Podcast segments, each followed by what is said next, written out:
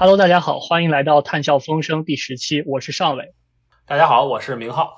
呃，这一期我们想聊一个呃气候变化领域非常热门的话题，特别是因为牵连最最最紧密的一个实事话题，就是前一阵在河南郑州发生这种呃极端的降水事件。关于极端降水和气候变化这种联系，也是一个呃，不光在中国，也包括在全世界一个非常热门的这个热门题目。不光是比如说体现在媒体上，同时也是一个非常前沿的科学问题。其实这个科学问题还有很多我们不清楚的地方在。呃，所以就这个题目呢，我们特别高兴的请到了呃我的好朋友，也是我在。呃，读研究生期间的好几年的室友，呃，李子维博士，呃，李子维博士是呃麻省理工学院啊地球与大气科学系的博士，他的研究主要是有关极端降水的呃物理过程，然后他对呃人工智能和机器学习在这个极端降水的物理的机制方面的研究有很多的兴趣，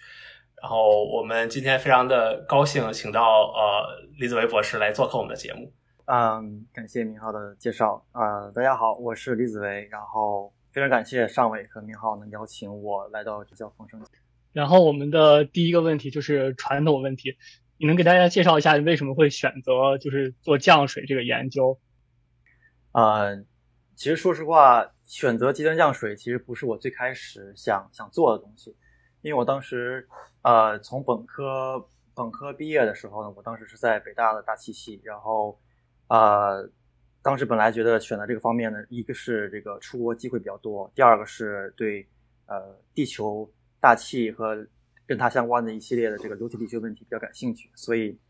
就在选嘛，啊，在选出国出国的这个呃机会嘛，然后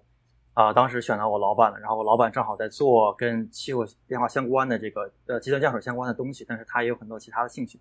然后当时我也反正我也没没怎么想，我觉得他是他是比较好的，就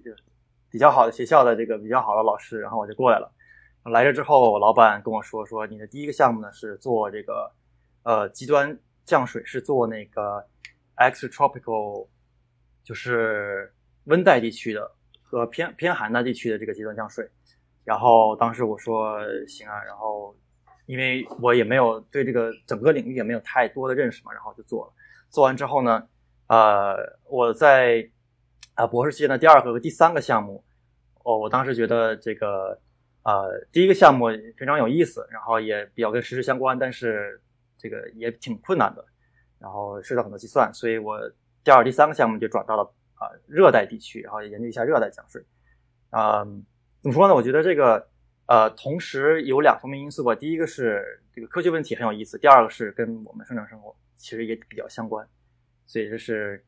呃一部分原因，然后另外一部分原因就是机缘巧合了，开来了。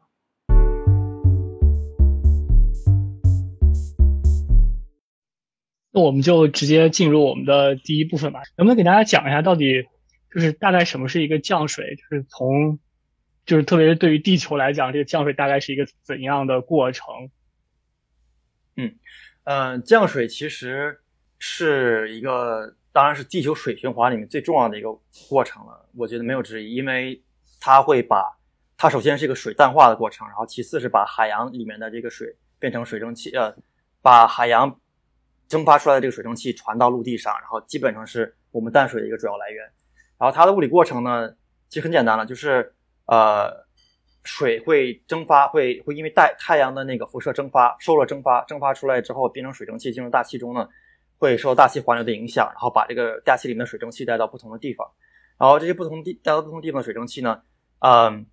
它们在遇到一些凝结核的时候，它们会碰并增长，然后这样的话，它们会产生一些相变潜热，因为水的液化会产生潜热嘛，然后这样的话使得这个气团变热，变热的话它就会上升，上升之后呢，这个气团到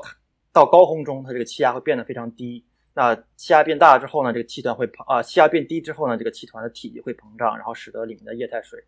啊，这是里面的水蒸气变成液态水，然后这样的话，液态水呃的重力啊大于呃上升气流对它产生的浮浮呃对它产生的这个空气阻力，就上升的这个空气阻力之后呢，它就会变成啊水滴降到地面上，这是基本上所有降水呃的一个比较通通识的物理物理规律，但是。因为我们看到成云致雨有很多不同的情况嘛，所以，呃，跟它相关的一些大气环流也是有很多不同的形态的，但是主要的这个物理过程就是水蒸气凝结、碰冰，然后变成水滴降下来。我觉得这个描述特别的深入浅出啊，对于我们这种很久没有学物理的人来说也挺好理解。然后我们就想问，因为我们的主题是极端降水，就是在你们研究极端降水的时候，什么叫极端降水？然后以及为什么会产生这种极端性的，就是大量的降水？嗯。嗯，其实我们在讨论这个问题的时候，就在我的那个研究里面，我们其实定义极端降水就是我们定一个那个啊，percentile 叫什么？然后就是呃呃，它的它的那个局部地区的分布的一个比较极端的这个值。那这么说来的话，其实每个地区都有非常极端的值。比如说撒哈拉沙漠，它也有非常极端的值。它的极端值对，把它放到比如说放到我们加州，放到。啊，我们国内那根本就没有任何降水，但是对它来说也是个极端的过程。所以，嗯，至少在学术上来说的话，极端降水就是在它当地分布的一个比较极端的一个值。但是，啊，我们在讨论这个，比如说类似于郑州这种大暴雨的情况下呢，就是就是说，一般在这种极端降水过程中，他们一定会有很多很多呃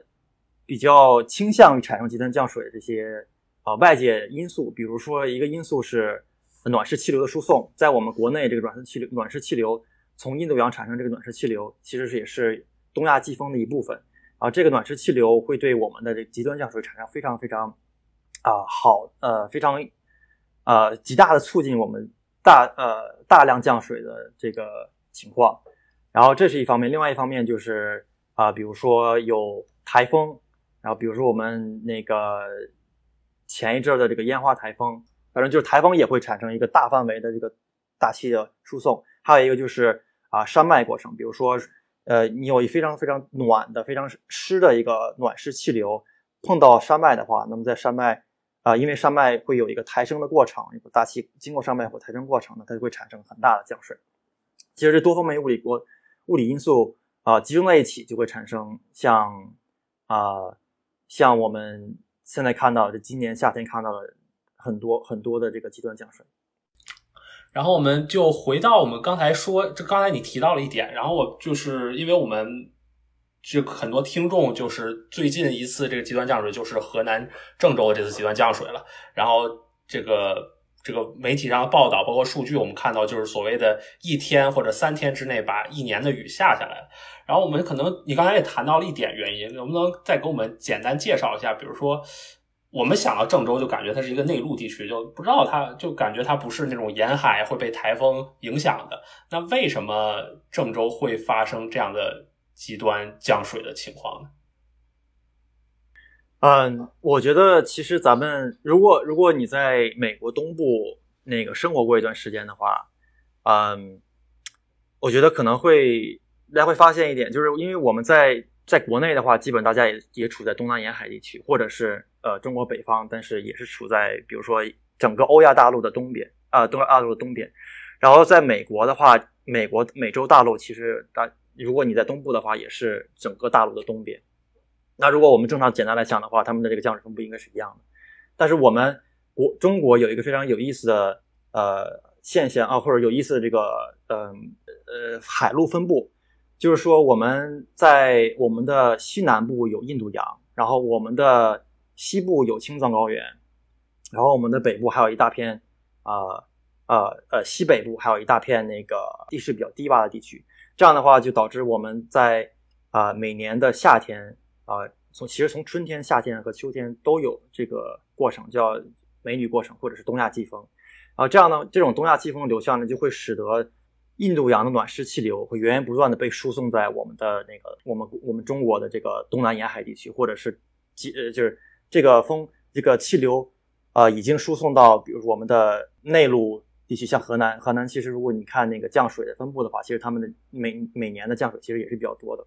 然后再加上。因为中间你有个青藏高原，青藏高原的南边是有暖湿气流，青藏高原的北边是有比较干的气流。那这样这两个气流汇合，再加上郑州其实是是处在呃我们一片一大片山脉的一个比较低洼的地区。那这样的话，它处它处在一个山区的前边，这两方面气流汇合在一起的话，就会导致这个地方产生的气呃产生的降水比较多。然后这一次郑州降水，一个更有利它降水的气象条件就是我们在啊我们在呃海上在呃热带太平洋地区有一个台风叫烟花台风啊台风烟花啊它其实是它有一定的流场方向的，这个流场方向是它的这个气流就会使得啊暖湿气流会更加以更加快的速度。呃，去去去流去流到我们我们我们河南我们郑州这个城市，所以就在这个地方有很多有利的气象条件，然后使得这个地方产生非常强的降水。我我刚才听到这个知识，就是对我来说，河南郑州这么一个地区的降水和这个应该是几千公里以外的这样一些发生的事情都会产生关系。所以其实是，呃，有没有可能我们可以识别某些地区很容易发生极端降水，而其他的地区不是那么容易产生这种绝大的降水，比方说在中国这种东部平原上，能不能有这种办法去识别它？对的，是呃，这个应该是有的。比如说，呃，这些物理过程，其实我们在那个比较大型的气候变化的这种数值模拟上，其实也都是可以那个可以解析出来的。那这样的话，我们有这么这么些物理过程，然后我们就可以看，比如说你跑这个呃数值模式，你跑一千年，然后我们看我们中国哪个地方的这个降水。呃，降水的这个分布平均值很高，然后分布的也很广。那这样的话，这个地区就是会产生极端降水。这这个消息是被一个广泛认知到的，因为我想，如果你能识别到，比方某某个城市经常有极端降水，那么这个城市的这个就防防洪的它的标准就应该设计的要比别的城市要高一些。这这种东西是一个就是已经成为一个就是业界的一个就是常态了，还是说它还在一个呃信息的传输的过程中？我觉得这应该是。嗯，大家可能没有直接的认识到，比如说你在业界，比如说你在呃真正去做什么 climate risk analysis 的时候，呃，就比如说气气候这个风险评估的时候，啊，你可能就可能大家才开始认识到这。但是如果我们在讨论一个基城市基础设施建设的话，那你就会看到，比如说你你举你去重庆或者比如说去四川成都，那那个地方，呃，或者是南方的一些呃有梅雨季节的这些地区，那你就会发现他们那个地方的那个。呃，防洪措施啊，会做的比，比如说像啊北京啊，比如说像我我的家乡哈尔滨呐，这个地方做的防洪呃防洪设施要好一些，因为它那个地方每年的降水就会很多。其实我觉得是应该已经有，但是啊这次郑州的降水为什么是千年一遇？为什么大家如此呃也是意料意料之外的事情？就是其实它跟我们气候变化也是有一定的关系的。那这个气候变化的话，就是其实是最近大概五十年啊。一百年都说不上，五十年才有的一个比较快的变化。那这样的话，大家可能没有这么长时间的。我觉得，我觉得其实刚才讲到极端降水的时候，因为呃，一方面我们想要肯定是基这个长期的基础设施的建设能够帮助它有一个好好的。另外一个方面，其实短期的预报，我觉得可能也会非常重要吧。如果你能告诉我今天下午会有一个极端降水，我们应该全班全就是全市都应该放假，然后都回家去。但是。但我自己，因为我我昨天晚昨天去划船，然后去看天气预报，说是这个四点不会下雨，然后四点又下了雨，然后就这个，而且我经常有这种感受，就是天气预报从来没有准过。我我只要是反着它来，我基本上都可以就是得到我想要的天气。就是这是我对短期预报的一个，就是我自己的感觉，就是为什么就是这个困难在哪里？就是因因为我觉得可能做长期的是可以的，这个短期就可能未来。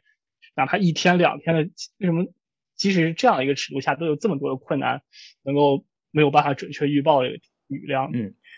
我觉得这个这个问题很有意思。其实这可能也是大家对，呃，其实它它涉及到两个概念嘛，一个是天气，还有一个是气候。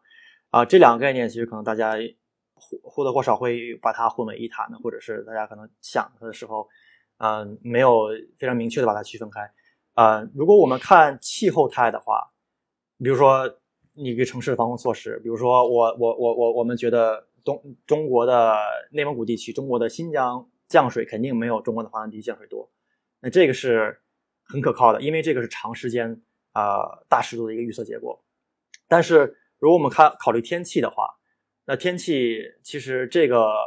呃天气本身是一个混沌系统，然后这个混沌系统的概念，其实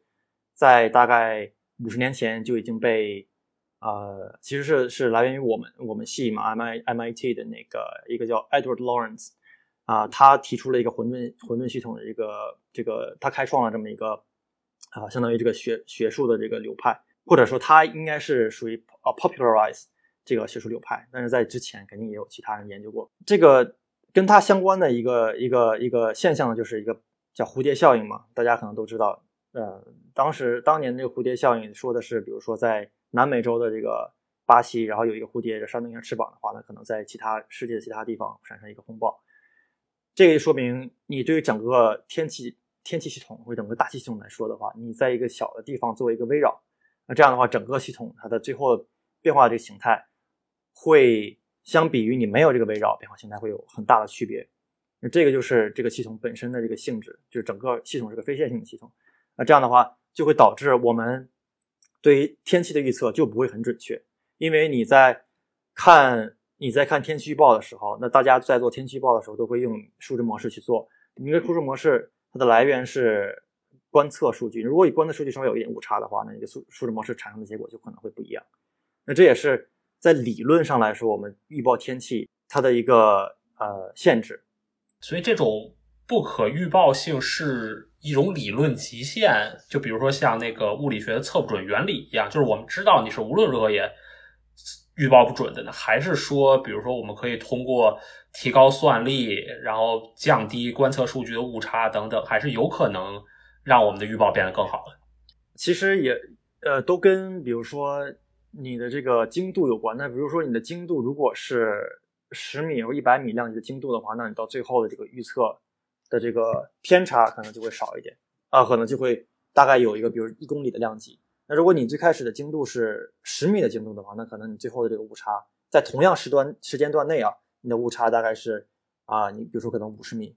或者是十米。呃，但是在学术界呢，大家大概有这么样的一个理，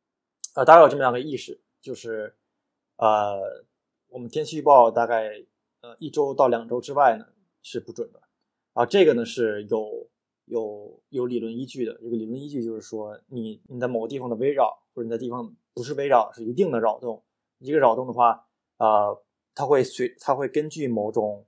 啊增长速率，然后会导致你这个地方的扰动会会逐渐的扩大到啊整个的这个大尺度的这个气象形态上。那这样的话，你的大尺度气象形态其实就会被扰乱掉，或者说你没有办法去确定整个的这个大气大大尺度的气象形态。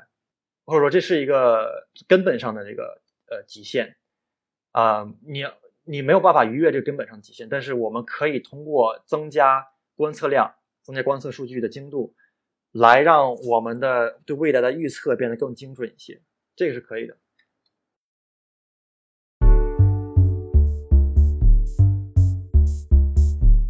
所以我们刚才就呃大概铺垫了一下这个降水和极端降水的这种物理过程和我们过去对它认识，然后这个铺垫呢，就是为了我们想讨论我们下一部分内容。这部分内容就是全球变暖对于降水和极端降水究竟有什么影响，然后我们呃科比如说科学界对于这个问题现在有什么样的认识，那我们就想。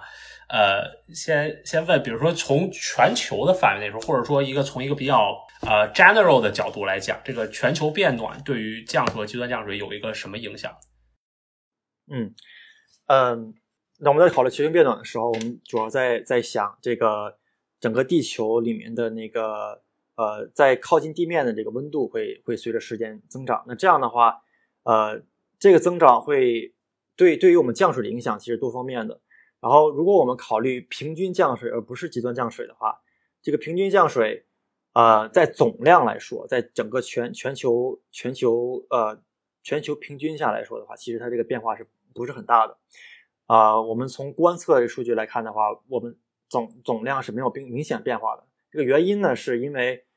其实降水，呃，降水量的多少取决于啊整个地球内外的一个辐射传输。另外我们是讲的是从外太空到内部呢，是讲大气到地面，而不是地球内部。那我们要保持整个地球没有太明显的这个温度变化的话，当然我们在几十年代，呃，几十年这个尺度上，我们温度是逐渐增高的。但是我们在同样同一个时间内，如果我们假设整个地球没有太大的明显变化的话，温度没有明显变化的话，那个降水是需要跟呃入射的这个光线。呃，是是大概有一个一个一个比值的，所以，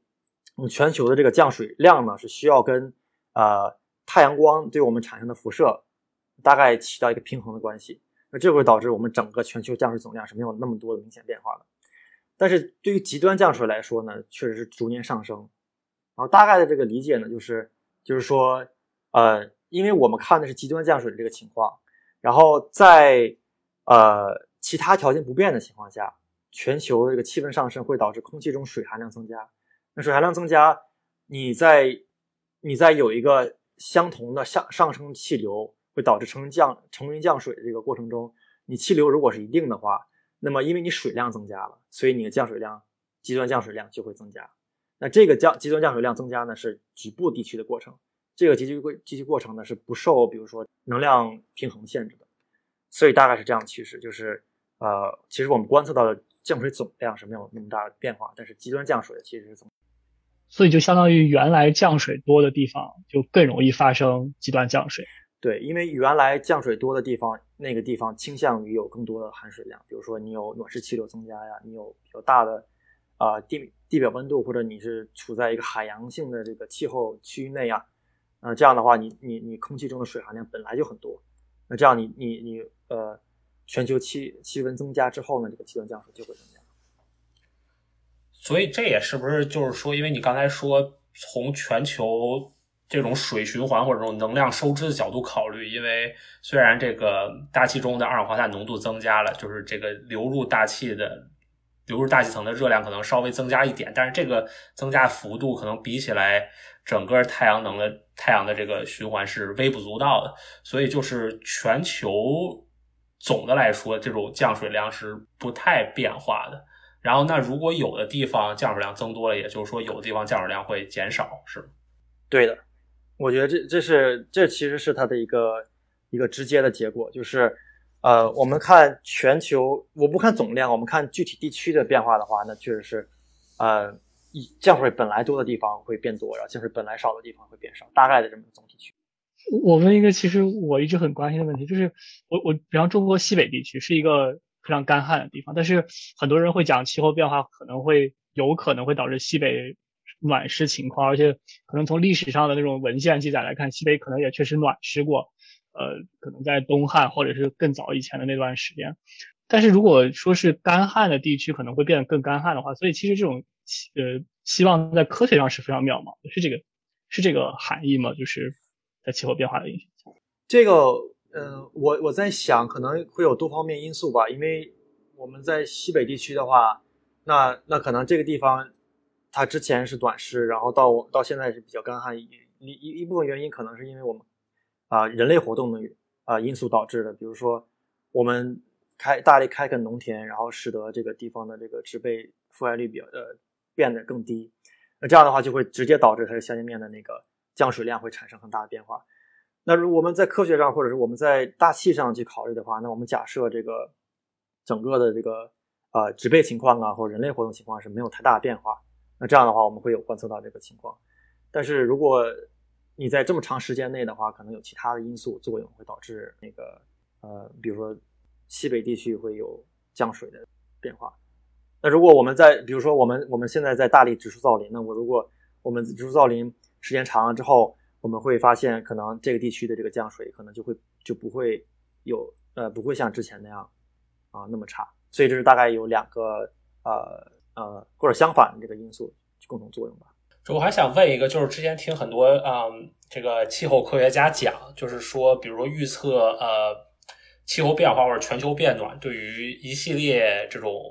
呃环境变化的这种影响吧。比如最容易预测的就是因为全球变暖，所以比如说你的极端高温的天气就增加，然后极端低温天就减少，因为这个温度的联系是比较直接的。然后大家一般会认为降水是。呃，第二好预测的可能就比比温度更难预测一点，但是呃，似乎大家对它的这个对这个气候变化对降水的影响，似乎也是有一定信心的。呃，比如说你作为这个领域的科学家的一员吧，你觉得这个科学家对这个问题的认识现在到了一个什么程度？就哪些问题是比较确定，哪些问题是不太确定？嗯，我觉得对于其实我大体认同你的呃。你的观点就是，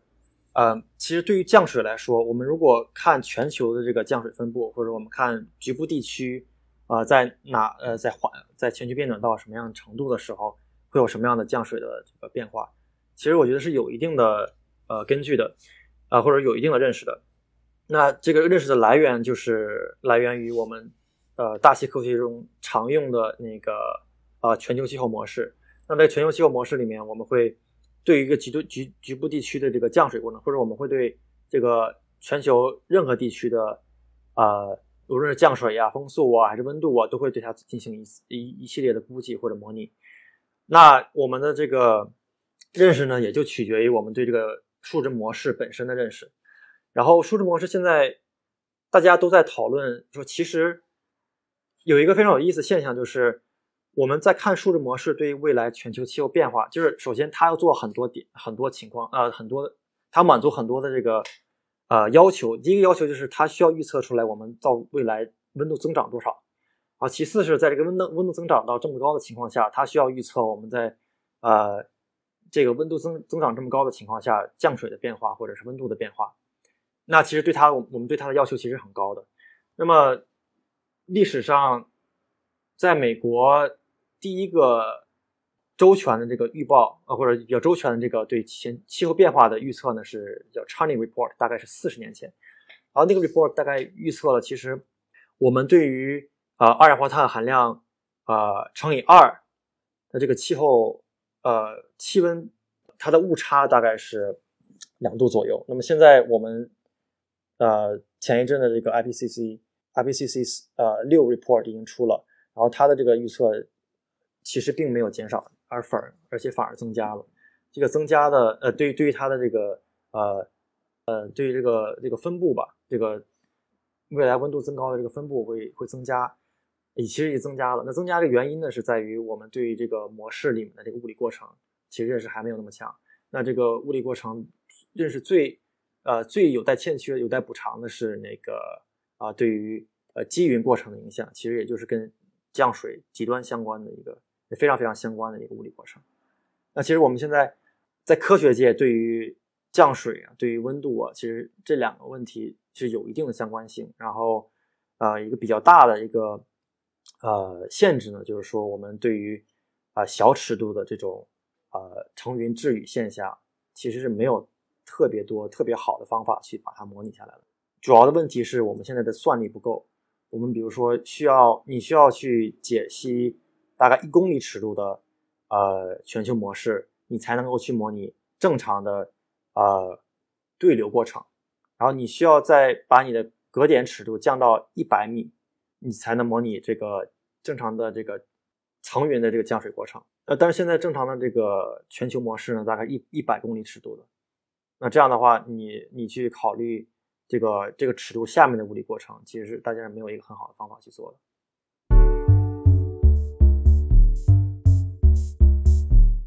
好，那我们接下来就进到第三部分啊。我们第三部分去聊的，把这个科学性的东西和我们日常生活中的一些管理和政策、政治的东西，呃，就更加接近一下。呃，我觉得第一个问题，我觉得是。应该是所有人最关心的一个，就是面对极端降水这个事件，我我们刚才聊了那么多，其实有很多不确定性放在那个地方。当有一个这么大的不确定性的时候，我们到底应该就是能去做什么事情来预防它的危害，呃，和或者是不良的一些后果呢？那我觉得，其实这个这个事情就是气候变化，其实我们大概是知道气候变化会对我们产生什么样的影响呢。比如说，我们的气候模式会预测。啊，增长了，呃，你气温增长了两三度的情况下，比如二氧化碳，二氧化碳涨增长百分之百，气气温增长大概两到三度的情况下，我们需要预测预测出来有哪些地方会产生啊极端降水。它当然有很多不懂不准的地方，但是我觉得，就毕竟降水过程或者是气温的这个啊升高。啊，降低过呃，或者是极端的这个高温或者低温这个过程，其实对于我们来说，就在其世界的其他地方，大家也是在不断的发生的。就比如说我们看啊，中国的这个东南沿海地区这些地方啊，温度平常年比较高，然后降水常年比较高。在气候变化下，一个地方产生的响应，其实在同样时间内，我们在现有的情况下，另外一个地方已经有这样的响应了。所以我觉得，是不是说大家能不能找到一个方案，说我们综合一下，比如说中国南方、北方、东方、西方，东中东部、西部的这个城市建设，能哪些地能哪些地方的这个城市建设，或者是大家的这个啊，对对于天气的应对啊，有哪些可以借鉴的经验，然后我们看一看这个如何去。就在现有的不准确的预测情况下，我们我们如何去以呃最小代价的情况下去去增增强我们的应对措施？然后我觉得对于科学家能做什么来说的话，我个人的观点呢，就是现在气候模式预测的不准确，其实一一大部分原因啊，因为刚才说了是呃你的这个格点过于大了，然后导致格点内部的这个物理过程没有办法得到解决。那另外一个问题就是。你现在放在模气候模式里面的这些解决格点内部物理过程的这些啊，我们就管叫参数化 （parameterization） 这些东西，其实大家当时在做在研究它的时候，其实也花了很大的心思，但是并没有很很很直观的、很很很明确的说这种啊参数化的这个呃方法。对于气候变化，或者对于不同分辨率下的这个模式，或者在不同模式之间有哪些不同之处和相同之处，其实大家没有那么直接的去进行比较，然后可以从另外一方面去说明这个，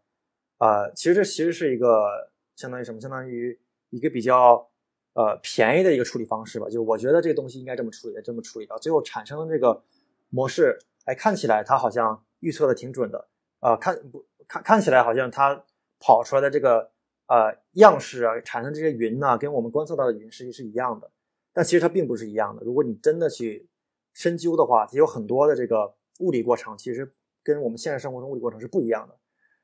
但是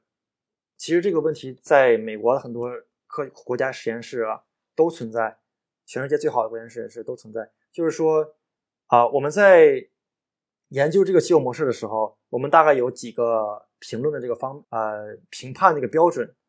那其实是一个就我们到底要关注哪个评判标准，然后去去相应的去调整我们的模式。比如说我们的模式想去模拟好美国，那它我们就调整相应的这个呃参数，然后我让它去模拟比较好的美国的这个天气，但是又忽略了比如说欧洲那边的或者中国那边的这个气候气候态。如果说科学家想能做什么的话，我觉得就更应该深究这个气候模式本身的这个物理规律，我们能不能找找到一个，呃，一个解决方案，然后这个解决方案是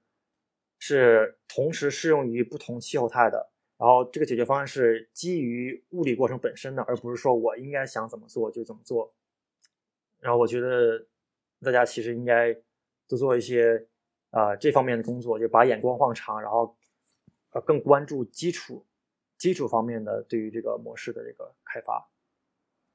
就我不知道我这个呃比喻会不会恰当？说这个是不是就感觉，比如说在这个人工智能这个领域，对吧？可能过去就是大家发现，比如说神经网络是一个非常好用的模式，然后他他们的他们的模式了，然后一个非常好用的模型，然后可以得到很好的，比如说模拟的效果，然后但其实可能他们也不知道里面发生了什么。就是是不是在过去这一段时间，可能有些这个气候模式也是这种，就是你可能为了去拟合这个观测数据，对吧？你可能进行了一些局部的所谓的参数的调整，但可能你也呃，就做这个参数调整的人也不太确定为什么要做这个调整，只是这种调整让它得到更好的拟合结果。但是可能它是不是如果缺乏了这种科学的依据，可能对于我们未来呃，比如说。开发更好的气候模式，或者把这个气候模式用于呃，不知道政策制定这些，可能还是有一些影响。对，我觉得现在大家其实都在用机器学习的这个机器学习的说法来去说，大家在开发模式过程当中，我们去调整某种参数，其实真就是这样的。只不过我们的这个 cost 呃这个代价函数，我们是用肉眼的这个专家们用肉眼去比对各种不同的云图气候态。来去调整这个模式的这个不同的呃不同的这个参数，他们会做的更呃会听起来更更有科学依据一点，但是其实在调整这个事情的时候，其实本质上都是一样的。就是气候模式里面肯定有很多很多的物理，但是有很多非物理上的东西，我觉得大家是需要去去解决的。我我好像差不多感受到这种这个这个难点了，因为我一直觉得好像就是进入这个人类世以后，就这个人类是有实力能力去控制这个全球的气候的。但是就如果那个东西能搞懂，就人类竟然还能有实力控制这个全球的天气，就是突然让我觉得非常科幻。就虽然我们聊的是想，我觉得这个挺有意思的，就正好随便聊天嘛，就是其实在这个对于人工影响天气。其实我们，比如在上个世纪啊五十年代六十年代美苏冷战的时候，其实大家都在讨论这个事情。然后当时也是有类似于科技竞赛或者军事军备竞赛的这种感觉。然后因为谁能影响谁，谁能先影响天气的话，谁就能先占得先机。那因为其实气象在在当时刚呃获得稳步发展的这个阶段，其实就是二战时期，因为。大家需要去对气象产生某些观测，对它进行预报，然后来来来指导这个军事军事动向啊，所以它跟其实跟跟跟军事啊，跟那个嗯，跟这个国防啊，其实是密切相关的。然后当时最大的一个一个跟跟气象相关的，把它用作武器的这个实验呢，是在越战的时候，当时美国人是把。呃，往往越南投放了很多这个促雨剂，然后是然后想希望延长越南的这个啊季风，啊将增加他们的降水，让他们的路变得更泥泞，相对平常情况要更泥泞，然后来破坏他们的这个补给线。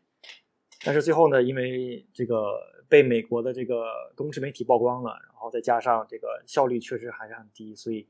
呃，美国就就不再继续。发展这个气象武器，然后而且现在联合国，呃，在在那个之后，联合国也制定了禁止气象武器。因为这个问题是，其实本质上来说是一个非常复杂的系统，然后它这个系统也是一个混沌系统。在物理上，我们倾向于避免这种混沌系统，因为它不好解决，这个问题非常困难。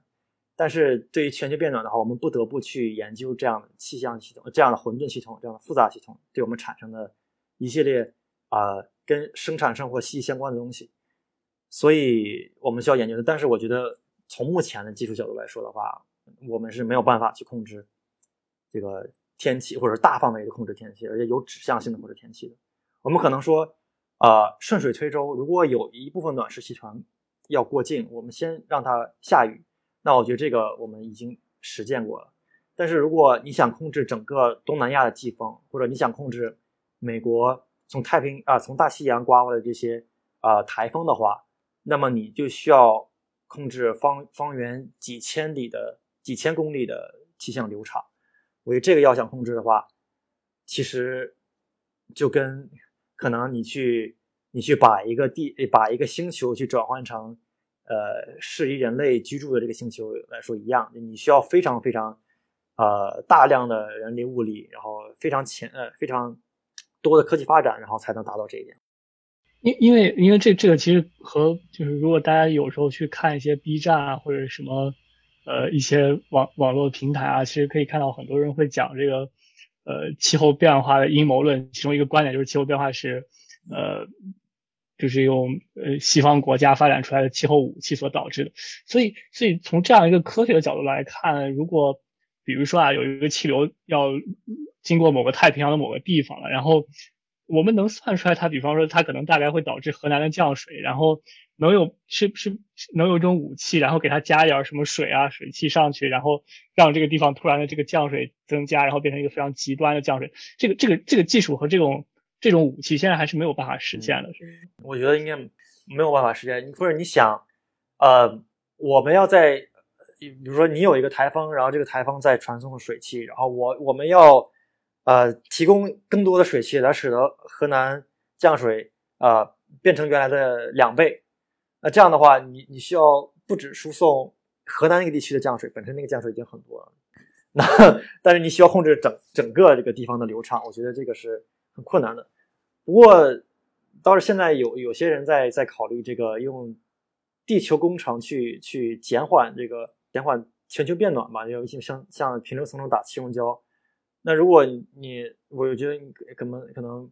呃，你们也很了解，就是打气溶胶的话，也是需要非常非常非常多的这个人力和财力，也不可能说一个国家就就能主导这么一个工程。所以，要想控制降水的话，我觉得目前来说还是很困难的。我想问这么一个问题，就是在这个媒体报道里，然后我们经常看到说，公众或者我觉得媒体特别感兴趣一个问题，就是所谓的极端事件的归因。就是比如说发生了一次非常极端的呃天气事件，比如说可能是呃极端降水，或者说极端高温，或者说甚至山火，然后大家很想知道这次事件背后有多少原因是人为造成的，有多少原因是自然造成的。比如说，如果我们没有这个人为工业革命以来排的这么多二氧化碳，这次降水还会不会产生，或者这次这个极端高温还会不会产生？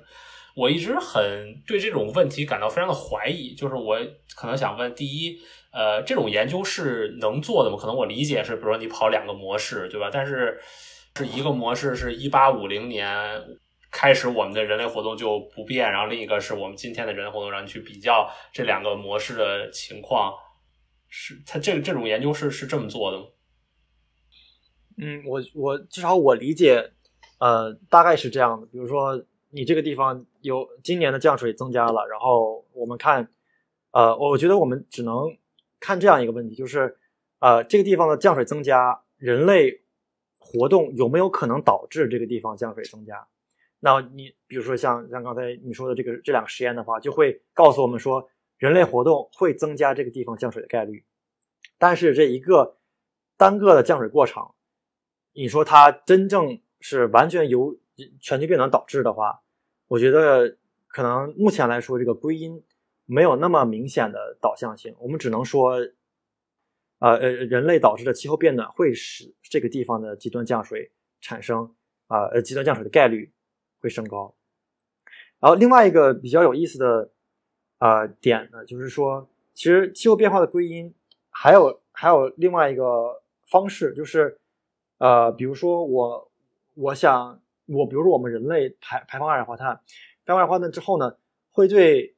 全球气温产生某种变化，这种变化呢，相对于它没变化的这个 pattern 可能是不一样的。那么我们就可以说，人类活动会有一个类似于啊全球指纹，它那个英文上翻译过来应该是指纹，类似一个观点，就是就是你有这么一个影响的话，你这个影响会产生一定的 spatial pattern，就是就是形状，就是在。呃，一个整个环境的或者全球的这个温度场上会产生某种啊某种形状，这种形状呢在自然界是产生不了的。那如果有这种形状在的话，那么也其实也可以说人类变人类的活动会产生，会使得你这个气候变化会产生如此呃呃如此响应。那这也是他们气候归呃气候归因的另外一种另外一种方法。那至少我个人觉得这两种方法就都可以。讨论说我们会对环境产生切实的影响，但是你能说一个地方的单个呃季风、台风啊降水，呃，它就直接由我们人类人类产生的全球变暖导致的吗？我觉得就这个归因是没有没有那么明确的。就我觉得这说的挺有意思，我觉得挺挺有道理。可能就是比如说你可能可以去看这两组实验的这个这个。这个分布对吧？然后你看，可能比较这个尊重科学的媒体，他们会这么来想，或者说有些科学家，这是他们一种呃沟通的这种策略，就是说，像这么大的雨，可能在呃，如果我们没有二氧化碳排放那个世界，可能这个这么大雨可能。比如说，它发生概率是万分之一啊，或者怎么怎么这样。然后，但是在呃有二氧化碳排放的这个世界，然后可能它的概率就增加到了呃百分之一或者更大。可能就是你还是没法说出来七月二十一号这次事件是怎么来的。但可能那个讨论也没有任何意义，对吧？但是就像这么大的情况，可能是可可以可以是我们是可以做这种这种讨论。让我们来准备一下总结问题吧。然后我其实我其实觉得，就这一期让我的感受就是。我们这个播客是一个学术性的播客定位，但是其实从来没有这么科学过。这个每一次讨论都非常政策化。我其实有一个非常好奇的问题，就是我经常和我的导师讨论气候变化，包括我今天讨论，我都有一种感觉，就是，呃，我其实很少去和科学家接接触，但是如果大大家了了解的话，其实普林有很多物理学家，他们都是反对气候变化认识的，而且他们是非常有名的物理学家，他们认为气候变化。是一个骗局，然后他们当然这些言论也影响了很多人。呃，然后我其实在想，从科学角度认识气候变化，当然有它的那种呃有很大的不确定性，还有很多东西在那个地方。从你在在就是很多科学的物理上来观察，就是大家就是学科学的人，他们对气候变化的认识和普通大众的认识，或者是像我们这种更加偏政策性的认识，这个这个差异在哪里，或者是能感觉到有一些不同的地方吗？嗯，我觉得其实有一个比较嗯一个关键的知识点，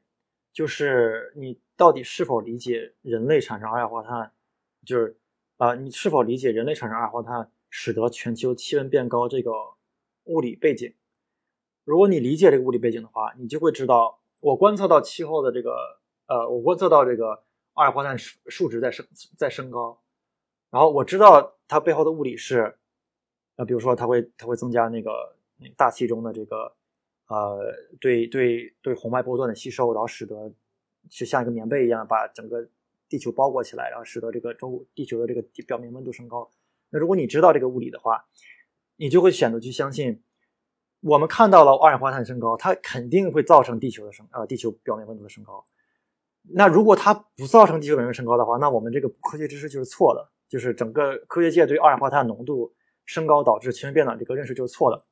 那我觉得这个关键就是你选不选择去相信这个呃科学这个，就是我觉得如果你相信这科学依据的话，那我觉得其实这个。因果关系其实比较容易建立起来的。然后，如果像像你说的，其实有很多学术圈里的人选择不去相信全球气候变暖，选择不去相信啊，我们对未来气候模式的这个对未来的预测，比如说我们对未来预测是巴黎协定肯定没有办法去达到了，我们肯定要要超过，比如说两度，可能可能会要超过四度，有的模式需要模要模拟模拟到二零二一零零年的话，全球平均全球气候变化会会超过四度，呃。他们对这些东西是有怀疑的，我觉得可能更多的是对于这种未来预测是有怀疑的。然后像我们系之前有一个非常有名的人，他是大气科学家，他都不是物理学家，他是真专门研究这个系统的。他就他也怀疑全球气候变暖。我觉得他们主要的理主要的依据是，首先他们认可这个二氧化碳增高会导致全球气候变暖，但是他们不认可的是你气候变化、气候模式对未来的预测是不是可靠的。因为气候模式就像我们之前提的，它有很多其实不是以物理为依据的这个呃呃处理方法，处理很小尺度的物理过程。那既然你有这些呃手动可以调的这些参量、这些数值的话，那么你就可以说，我们这些这些呃气候科学家，他就是把你们的这个模式，把自己的模式去调成了这个。可以导致呃，可以产生气候变化的这么一个结果。那你已经调成这样的话，那对于未来的这个变化，那肯定是要继续往上升了，对吧？所以我觉得要解决这个问题，就解决科学界对啊气候变化的这个问呃呃对气候变化的这个否定论的话，我觉得是要增加我们气候变化模式、全球气候模式的这个这个它本身的这个物理含金量。啊，我觉得这是一个比较，这是一个比较比较直接的解决方法。对，我觉得我刚才一个特别大的收获，我也是，其实其实我整期节目我都，我觉得我都没怎么说话，因为我一直在思考。我觉得有很多，我就我需要花很多时间去去理解它究竟什么意思。就我觉得我刚才最后那段总结，我我也觉得特别好。我觉得它给我的一个启发吧，就是感觉这种就是有这种学科模式的这种区别，就是可能。传统的这种自然科学，大家都是讲究实验，对吧？或者就是讲究这种理论推断的。然后比如说很多事情，你就要去实实验室里做实验，然后去去得到这种结论。但是可能对于地球科学或者气候科学，或者我们我经常把自己称为环境科学好了，就是这种东西，因为你地球只有一个，对吧？你没法去做这个实验，然后你就是用的就是这种观测性的数据，对吧？就是呃这个事情发生了，然后你观测到地球的一些反应，但是。与此同时，还有很多很多事情都在这个地球上发生了。就是你怎么去来判断、来建立这种这种传统自然科学很关心的这种因果关系，这其实是很困难。然后，当然可能，比如说像经济学这种社会科学，因为他们他们本来就很难用人做实验，所以他们就他们发展出了自己一套方法。但其实挺有意思，就是他们在。在抛弃那种方法，对吧？他们也想做更多的跟人相关的实验。我觉得我觉得挺有意思的，就是说，呃，似乎大家还是很最最相信的还是这套实验的方法，对吧？然后，但是可能你地球科学，你这种气候变化预测，你就是没，你就永远也没有办法做实验。然后，那你怎么把这套，比如说基于模型的，或者基于这种观测数据这种研究方法？让它变得越来越所谓的科学，然后越来越能够让更多的人，不管是科学家也好，还是公众也好，越来越相信你的这个这套理论的研究出来结果。我我觉得这真是一个挺难的问题，我觉得挺有意思。对我我我我完全不知道这个答案是什么，但我觉得对我很有启发。我其实想到的是，其实完全不需要这么去做，因为。就我我最近我我我我们经常聊找教职的事儿，你知道要当要不要找教职这种事情，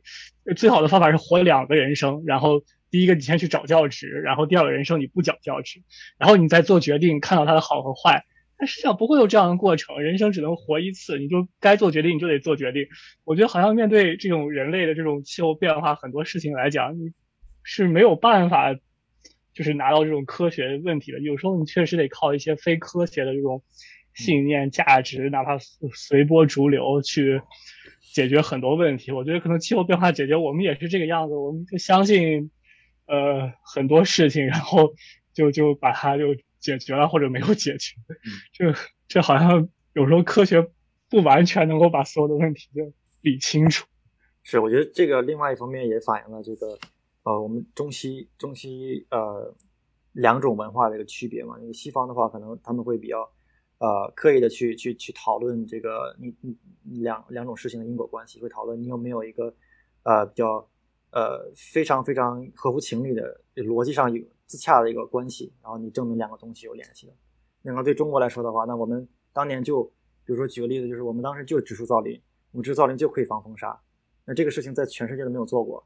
你也不知道这个不植树造林的话，会因为气候变化会不会风沙也自动减少了，但是我们就做了，做完之后它可能又减少了。就这个很简单信念，就是你林子多了，你杀的就少。我我的理论是这样的，就是就是说，有的时候你就需要做些事情，然后你才能创造更多的 data point，然后你才知道这个事儿怎么样，你才能够去帮助你呃帮助你，比如说做未来更多的政策。我觉得我们国家很多时候是这样，就做这种试点性项目。我其实觉得我我我是非常赞同这种，我觉得这种是是特别有道理的。但是我总是觉得，当然可能是因为我觉得在这个学术圈待太久，我总是觉得你做一个什么事情，你最好都是有这个所谓的叫什么成本效益分析，对吧？就是你你有一个事情有一个 cost，然后这个事情有一个 benefit，然后也许你发现你现在没有办法做这个分析，是因为呃，因为你没有数据，那你可以去先试点着做一点东西，然后你去收集一些数据，看看这个情况的成本效益是什么样的。呃，但是这个这个东西对于气候变化这个事情好像不太 work，因为你这个地球就是一个地球，你不能说你开辟地球一小部分，你先去对于对于某些事情是 work，比如说对空气污染这个东西是 work，你可以把一个地方先，比如先造个树，造造点树看看，然后看看它能不能减少沙尘暴等等。呃，anyway，我觉得有点扯远了，但是我我我我总觉得我是这么想的，我们就把它停在这个地方吧，然后欢迎大家呃多批评我们的节目，呃。拜拜，拜拜。